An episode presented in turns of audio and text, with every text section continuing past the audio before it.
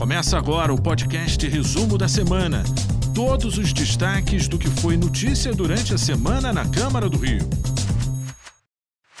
Olá, eu sou o Fox Xavier e este é o Resumo da Semana. A gente começa falando de segurança nas escolas. Na quinta-feira, a Frente Parlamentar que acompanha e fiscaliza a segurança das escolas na rede municipal de ensino promoveu um debate público com a presença do secretário municipal de Educação, Renan Ferreirinha. Veja só como é que foi.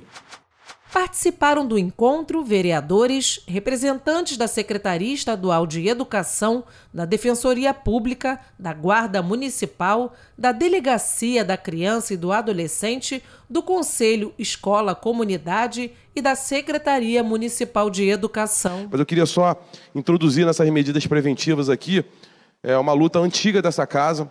Inclusive quem liderou foi até o vereador Marcelo Ará, que tem o meu apoio, sempre teve, e que que, que, é uma lei, inclusive, dessa casa, indicação legislativa, que teve já uma, um trabalho nas escolas, que é a, a luta nas escolas. Incluir as artes marciais nas escolas, que é um trabalho de educação complementar, inclusivo. No próximo dia 18, a Frente Parlamentar voltará a se reunir, dessa vez para fazer um balanço dos resultados das medidas que estão sendo tomadas para combater a violência no ambiente escolar tenho certeza que quem acompanhou saiu bastante alimentado ciente de que o objetivo que é de tranquilizar famílias, alunos, educadores e a sociedade como um todo, pelo menos nesse primeiro momento, nós conseguimos. Uma audiência pública realizada pela Comissão de Transportes discutiu as diretrizes do funcionamento do consórcio BRT. O empréstimo aprovado pelos vereadores para a melhoria do sistema foi um dos pontos analisados durante a reunião. Após a Câmara aprovar um projeto de decreto legislativo autorizando a Prefeitura a contratar mais um empréstimo no valor de 797 milhões de reais junto à Caixa Econômica Federal para investimento do sistema do BRT, os integrantes da Comissão de Transportes da Casa Legislativa questionaram os representantes do Poder Executivo como este dinheiro está sendo gasto. Tem muita coisa para entregar ainda até o final desse ano e ano que vem. Então a gente tem obras de garagem para serem entregues, uma nova frota aqui também, uma nova leva, mais 270 que começam a chegar a partir de novembro. Cobramos hoje aqui a prefeitura, a prefeitura colocou prazos e nós esperamos que a prefeitura cumpra esses prazos e o que a gente espera é isso. É o legislativo fazendo a sua parte, que é cobrar, fiscalizar, criar leis, a prefeitura executando, a sociedade participando e o povo se beneficiando. Na primeira sessão plenária da semana, os vereadores aprovaram o projeto que cria a obrigatoriedade da emissão de chamadas sonoras em estabelecimentos que utilizam senha de atendimento. Na sessão plenária desta terça-feira, cinco projetos de lei foram aprovados em primeira discussão. Entre eles, o que estabelece o documento de identidade funcional em formato digital para a Guarda Municipal, o que proíbe a comercialização e administração de medicamentos e vacinas anti-cio para cães e gatos na cidade, e o que inclui a Praça do Viseu, no bairro da Vila da Penha, como polo gastronômico, cultural, desportivo e de lazer. O parlamento também aprovou dois projetos de lei em segunda discussão. O que cria estímulos ao poder público para implantar a criação e comercialização de tokens não fungíveis e o que cria a obrigatoriedade da emissão de chamadas sonoras em estabelecimentos que utilizam senhas de atendimento. Esse projeto acaba ajudando bastante na, na para que ele possa ter mais independência no dia a dia. A Comissão Especial do Plano Diretor realizou mais uma audiência pública. Desta vez, as discussões estavam relacionadas às emendas do Poder Executivo para bairros da Zona Norte da cidade. Durante o debate, representantes da Prefeitura apresentaram as principais mudanças previstas para a área de planejamento 3, que engloba bairros da Zona Norte, entre elas a retirada da Zona Franca Urbanística, que permitirá altos índices de poder construtivo para trechos ao longo da Avenida Brasil, com o intuito de incentivar o adensamento. Teremos mais duas audiências públicas uma para falar da P4, que pega Barra, Jacarepaguá, Recreio e Vargas, e depois uma da P5, que é toda a Zona Oeste. É, então, fechando essas duas, a gente encerra o ciclo de audiências para ir avançarmos para o debate do texto e a plenário. Um evento na Câmara Municipal do Rio chamou a atenção para uma campanha super importante, o Maio Furta Cor. Um mês que chama atenção para a saúde mental materna. Atualmente há um alarmante crescimento dos casos de depressão, ansiedade e até suicídio entre as mães. Para marcar o início da campanha, a vereadora Tânia Bastos promoveu um evento em homenagem ao Maio Furtacor, no saguão da Câmara Municipal. A Câmara está aí para tentar minimizar esses problemas através das nossas leis e ações como essas, que a gente garante aqui para todas elas um conforto, um acolhimento, que é muito importante nesse momento.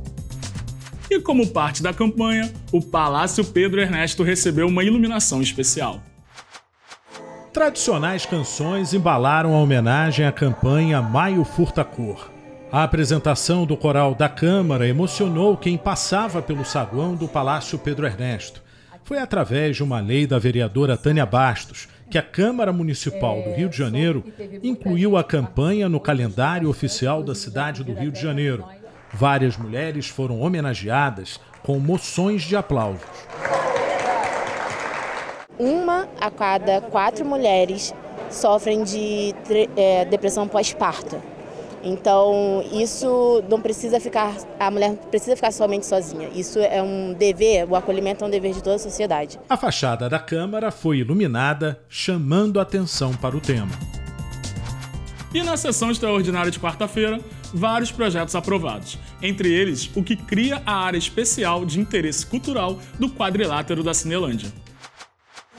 Na pauta da sessão extraordinária, 38 projetos de lei, a maioria em primeira discussão.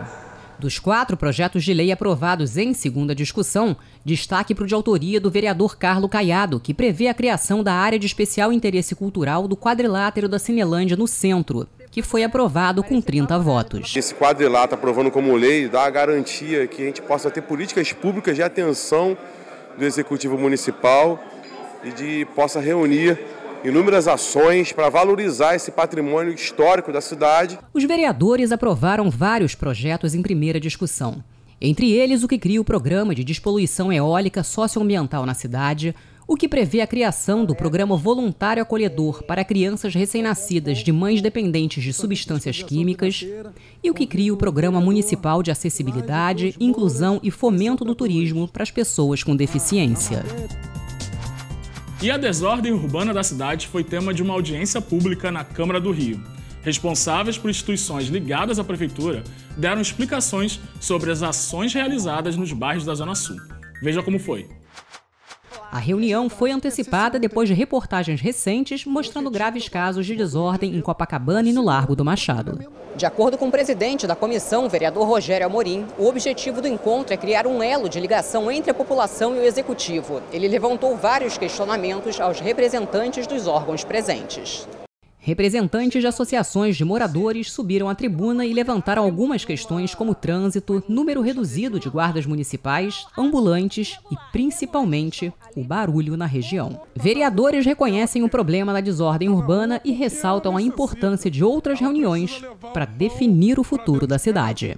Nós vamos convocar uma outra audiência pública para as outras regiões da cidade, que aqui foi mais voltada para a Zona Sul, e fazer nossos requerimentos de informação para que a secretaria responda aos questionamentos aqui levantados.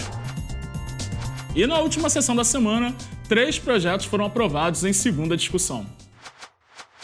O primeiro projeto de lei aprovado proíbe a comercialização e a administração de medicamentos e vacinas anti-cio para cães e gatos no município. É fundamental que o medicamento seja usado de forma consciente de forma bem criteriosa pelo médico veterinário e que o tutor do animal só consiga comprar o medicamento com a receita, claro, prescrita pelo médico veterinário. Outros dois projetos de lei também aprovados são de segunda discussão.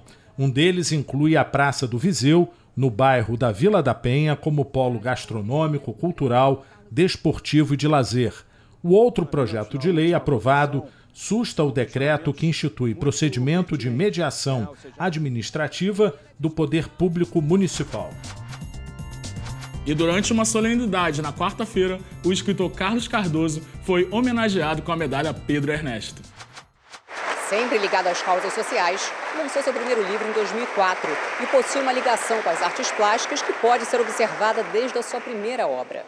Carlos, além de tudo, é um grande escritor e merece todo esse crédito, essa medalha Pedro Ernesto que a nossa casa está oferecendo. É uma, uma grande honra estar recebendo essa medalha aqui na Câmara Municipal. Eu só tenho que agradecer ao, a todas as pessoas envolvidas, em especial ao, ao vereador. Um debate público sobre a cultura movimentou a Câmara do Rio na noite de quarta-feira. O debate público tem como tema o projeto de lei municipal de oportunidade cultural Hilton Cobra. O projeto de lei presta homenagem a Hilton Cobra, também conhecido como Cobrinha, referência na luta por políticas públicas que contemplem produtores e artistas negros nas esferas do poder econômico brasileiro. Nunca ia imaginar que um dia alguém ia criar uma lei com meu nome. Como eu disse a vocês, é uma honra. Nosso projeto de lei de oportunidade cultural, ele visa garantir equidade quando a gente fala dos fazedores de culturas negros e negros, pessoas indígenas também, quilombolas em contexto urbano, indígenas em contexto urbano, ribeirinhos. É importante a gente frisar né, que o alcance desse projeto é do nosso município, mas ele pode ser e deve também ser ampliado para outras casas legislativas Brasil afora. E nesta semana teve visita especial na Câmara do Rio. Influenciadores digitais da área de turismo foram convidados para conhecer o Palácio Pedro Ernesto, que em 2023 completa 100 anos.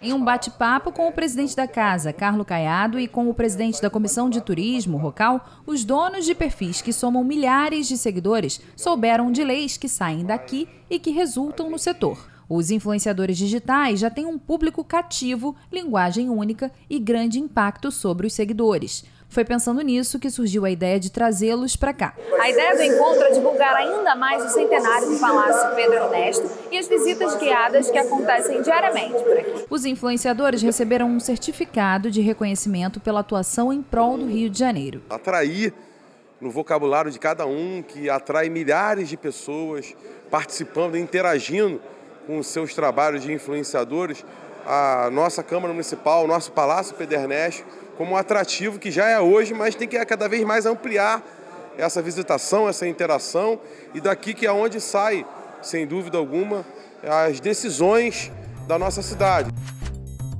E este foi o resumo da semana. A gente se vê na próxima. Até lá!